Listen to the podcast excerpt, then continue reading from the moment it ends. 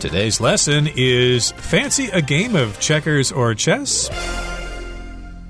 Hi, everybody. I'm Roger. Hello, I'm Kiki. And today we're going to continue talking about checkers and chess. Again, these are popular board games in the US and other countries as well. And if you're looking for some kind of diversion from your phone or if you're stuck home on a rainy day, you might consider getting out the chessboard and having a game of checkers or chess. And last time we did talk about checkers, which is a rather simple game, isn't it? That's right. Checkers is a game that's mostly played by young children or people that don't really feel like using a lot of concentration and they just want to play an easy game of checkers. Now, checkers is more simple because both players have 12 identical pieces, but we learn that one of the pieces, if you get to the other side or to the last row, of course, diagonally, you can only move diagonally, that piece can actually become a king. Exactly. So it's a pretty simple game, and the rules are pretty simple to pick up. And I suspect most people here in Taiwan would find it not particularly challenging, but again, it is a way to simply pass the time. And in today's program, we're going to talk about chess, which requires intense concentration. And of course, chess may be more challenging for some of you. So let's talk about chess in today's program. Let's listen to the first part, and then we'll come back to talk about it. While checkers employs identical pieces, chess involves six types of pieces pawns, knights, bishops, rooks, queens, and kings, which collectively provide 16 pieces per player. Each type of piece has its own rules for moving around the board. For example, a bishop can move across any number of squares in one turn, but only diagonally, while rooks can move only horizontally or vertically. The king, being the most important piece, can move in any direction, but only one square at a time.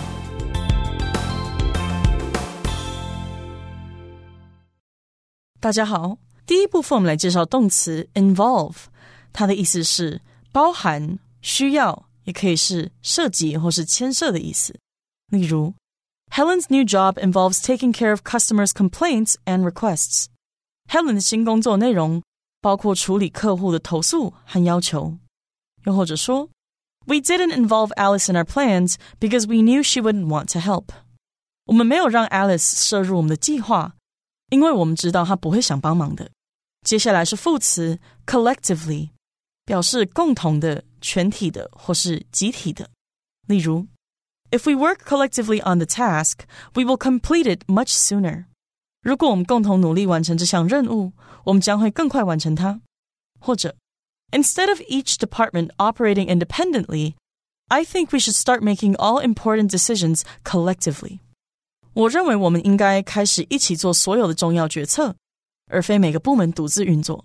下一个看到 horizontally 这个副词的意思是水平的，可以说 The painting was hung horizontally on the living room wall. 这幅画被水平的挂在客厅墙上。又或者说，The cockroach crawled horizontally across the wall. 蟑螂横向的爬过墙壁。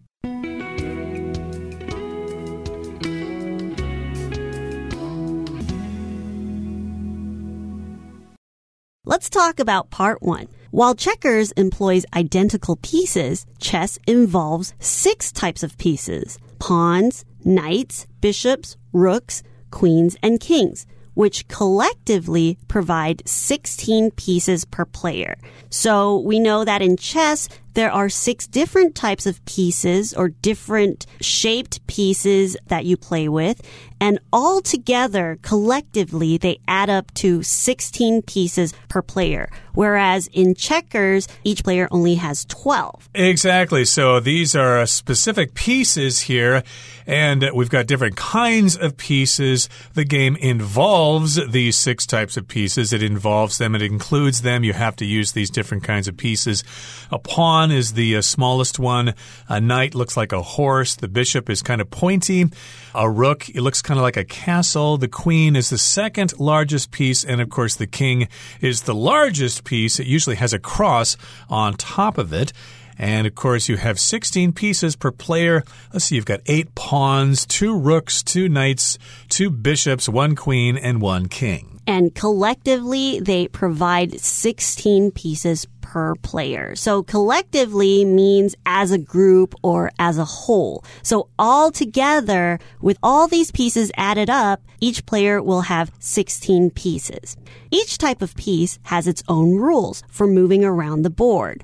So we know that there are six types of pieces or six different, let's say, characters. Okay. So these different pieces, they will move around the board differently. So for example, a bishop can move across any number of squares in one turn, but only diagonally, while rooks can move only horizontally or vertically. Now, remember last time we talked about diagonal or diagonally, which means moving at a 45 degree angle.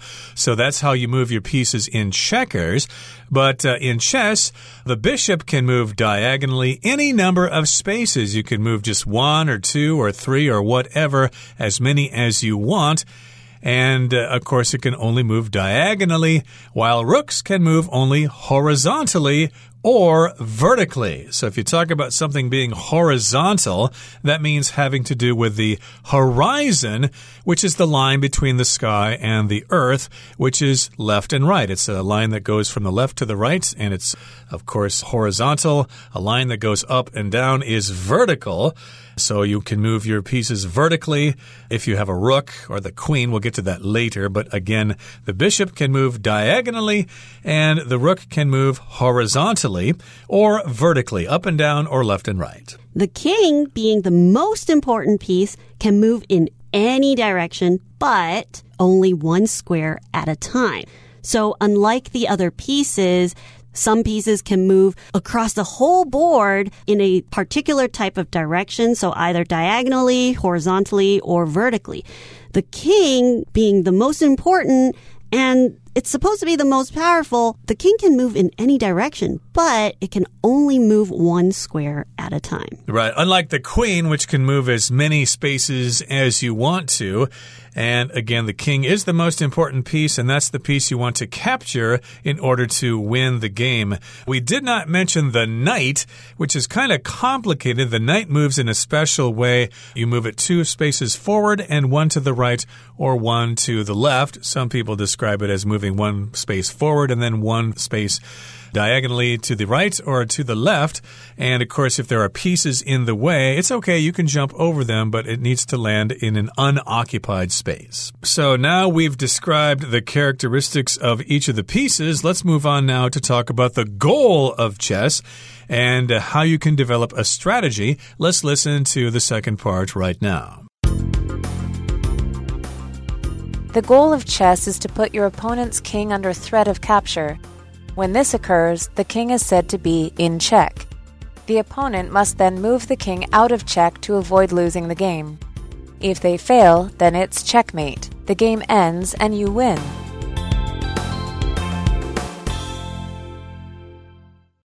The goal of chess is to put your opponent's king under threat of capture. So the whole point of the game or what you're trying to do to win the game is that you want to capture or put your opponent's king under the threat of capture. So you have to move all your pieces to the point where your opponent's king has nowhere to go and your pieces are able to trap the king and basically kill your opponent's king. Exactly. So the goal is to actually put your opponent's king under the threat of capture. Of course, the goal is to capture the king, but you never actually do that. You just uh, get the king in a position where it can't move anywhere, and then the game is over. It's checkmate. And again, when this occurs, though, when your opponent's king is under threat of capture, but it has a way to escape, when this occurs, the king is said to be in check. And usually, if you put your opponent's king in check, you're supposed to say so. If you move your bishop to a position where it could actually jump your king or your opponent's king, then you say check so your opponent knows that they're in trouble and that they need to move their king as fast as possible. Now, when your opponent hears that they have been put in check, the opponent must then move the king out of check to avoid losing the game. So if your opponent, they've been put in this position where they are now in check, if they want to continue playing, if they don't want to lose, they have to move their king out of the way. So they have to figure out which square they can now move their king to to get their king out of danger. Right. And of course, you could uh, actually move it out of the way, but you don't want to move into a space that could be jumped by another piece. And of course, if you have nowhere to go, if they're covered by other pieces, well, then it's checkmate. You have lost the game. And I think we uh, also didn't mention the fact that uh, chess pieces are usually black and white, and white goes first, unlike Wei Weiqi, where black goes first. That's right. So if you are able to capture your opponent's king or put it into a threat of capture and they can't move out of the way, then it's checkmate and you win the game. Okay, so that's the end of part two. Let's listen to part three. Since there are so many ways to move chess pieces around the board, chess is considered a highly sophisticated game of strategy. There are even grandmasters who participate in chess tournaments and study intensively to devise winning strategies. Therefore, it's fair to say that if you prefer a game that's absorbing and challenging, then chess might be for you.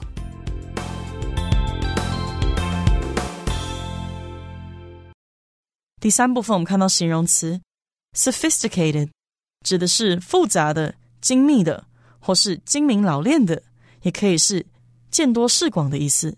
举例来说，The boat is steered by a sophisticated navigation system。 那艘船是由一个精密复杂的导航系统操控的。再举一个例子，The drone's sophisticated camera allows it to take photographs from high altitudes。无人机精密的摄影机让它能从高空中拍照。下一个，我们看到单字 devise 这个动词有巧妙设计或是发明、策划、想出的意思。例如，They devised a machine that can recognize voices。他们设计出一台可以辨识人声的机器。或是，After five hours in the meeting room, the marketing team finally devised a new strategy。经过五个小时在会议室的讨论。该行销团队终于设计出一项新策略。接着看到片语，It's fair to say 加 that 子句，它的意思是可以这么说，或是说点点点是恰当的、合理的。例如 ，It's fair to say that every child loves to eat candy。可以说每个孩子都喜欢吃糖果。或者，It's fair to say that nobody wants to carry out this task. It is too difficult to do. 没有人愿意执行这项任务，很合理，因为它实在是太难做了。最后介绍单字 absorbing，它是形容词，表示引人入胜的，非常有趣的。比如说，The content of this novel is absorbing and inspiring。 这本小说的内容引人入胜且激励人心。又或者说，Millions of people watched the absorbing basketball match。数百万人看了这场吸引人的篮球比赛。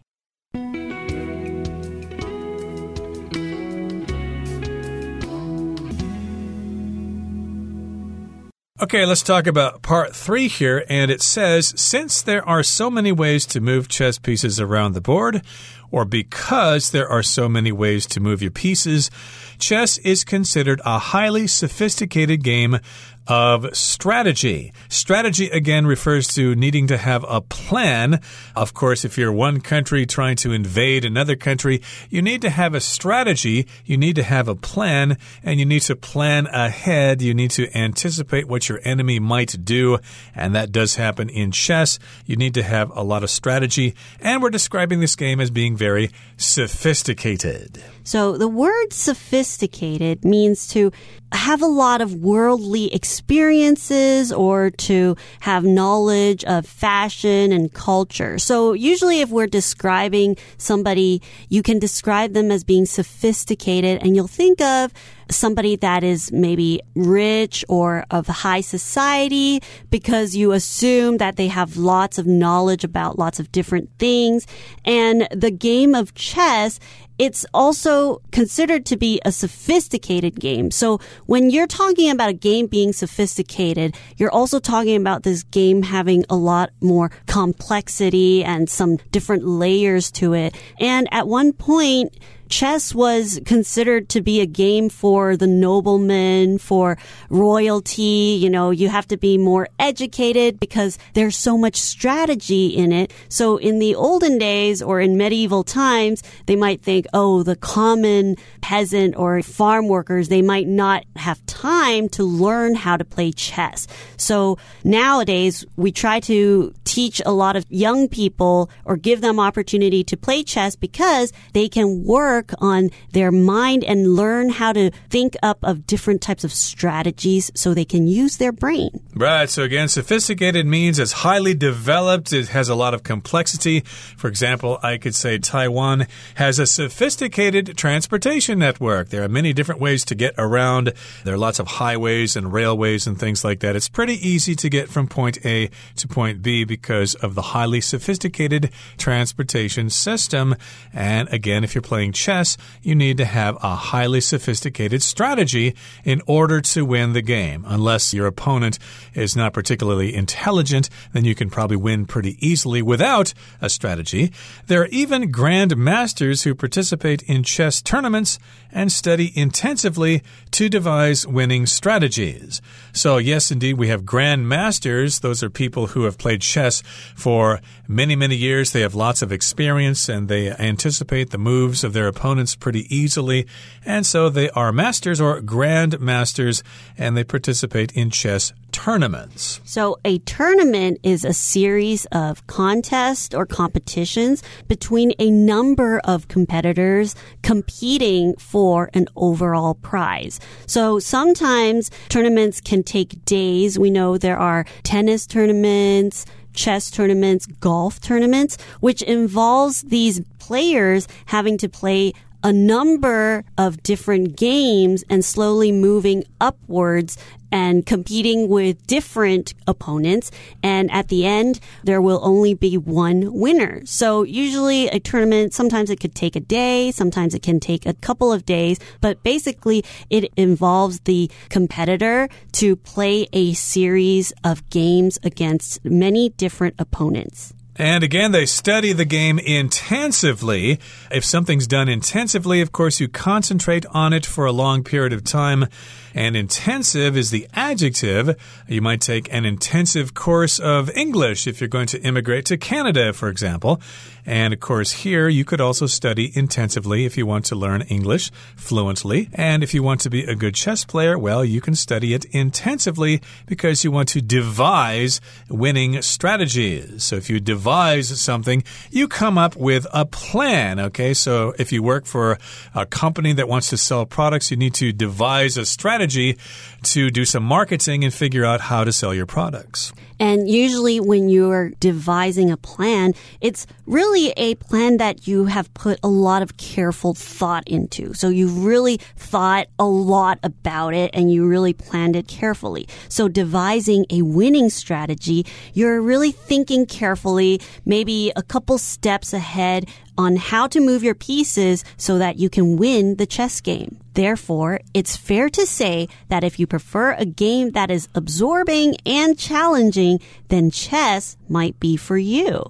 So, if you would like to play a game that is a bit harder and absorbing, absorbing here means very interesting, fascinating, or exciting. Because in chess, we've learned that there are lots of strategies and your opponent might have a different strategy from you. So sometimes you can anticipate what they might do, but there are times where you might be surprised as well. So it's very exciting because there are a lot of changes that might happen in a chess game. Right. And here, of course, we have the phrase, it's fair to say, which means you could say this. It's pretty obvious. It's fair to say that if you move to the big city, you'll easily find a job. And it's fair to say that if you prefer a game that has a lot of strategy and if it's absorbing and challenging, then chess might be the game for you. And maybe you might think chess isn't challenging enough, so therefore you probably would prefer to play a game of Weiqi or Go, as we call it in English from the Japanese. Okay, that brings us to the end of our explanation for today. Here comes Hanny.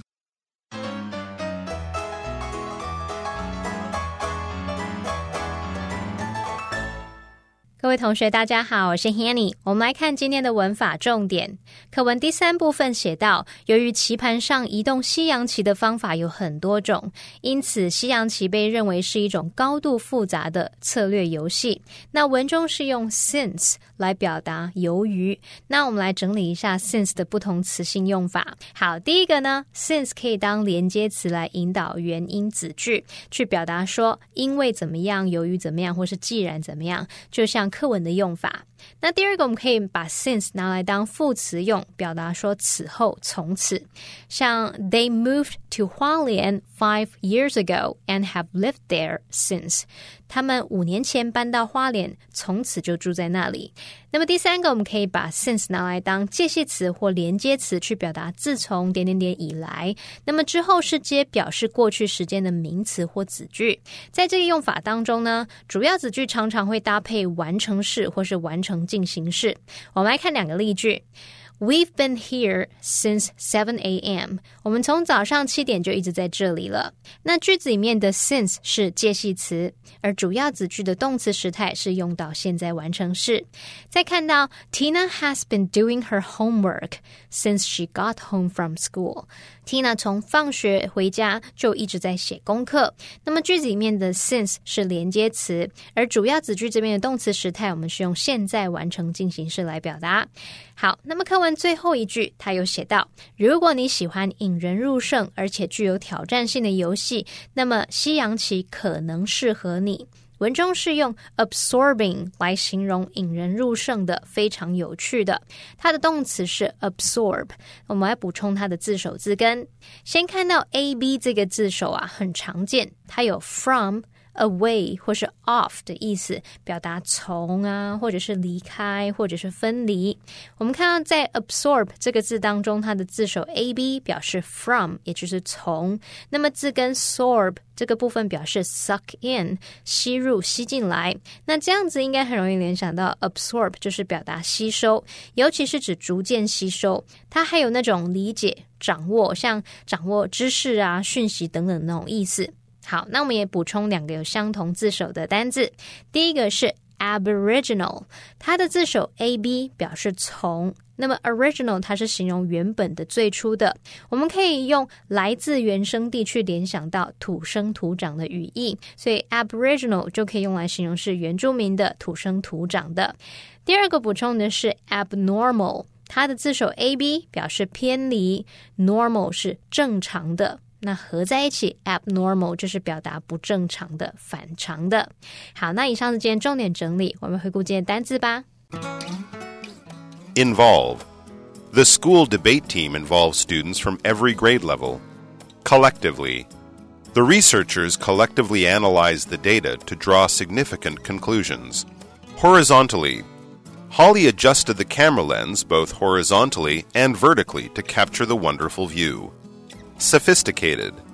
As an engineer, Jeff could see that the problem would require a highly sophisticated solution. Tournament. The basketball team has been practicing a lot for the upcoming tournament. Intensively. Needing a good score to pass the class, Sally studied intensively for the final exam. Devise. Professor Gardner is seeking to devise more efficient ways to store energy.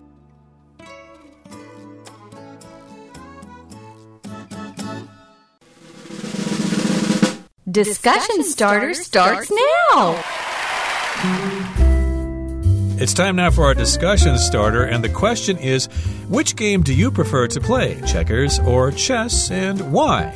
Or if you've never played either, which would you rather try? I generally enjoy playing chess more because there are so many different pieces that you have to move differently throughout the board. But sometimes I do get frustrated with myself when I get stuck or if my opponent is a lot better than me. So I have to practice more. I need to practice more as well. I would rather not play chess because I don't want to look stupid because I always lose. I always forget that I left my queen in a vulnerable position or something like that. So I would rather play, well, I don't know if I'd rather play checkers either. I think I would like to compromise and play a game called backgammon, which we haven't talked about today, but that involves pieces similar to checker pieces, and you use dice and move the pieces around. It involves a little bit of skill, but mostly it involves luck. Well, everyone, today's article has come to an end, and I sure hope you enjoy reading along with us. I am Kiki. I am Roger. See you next time.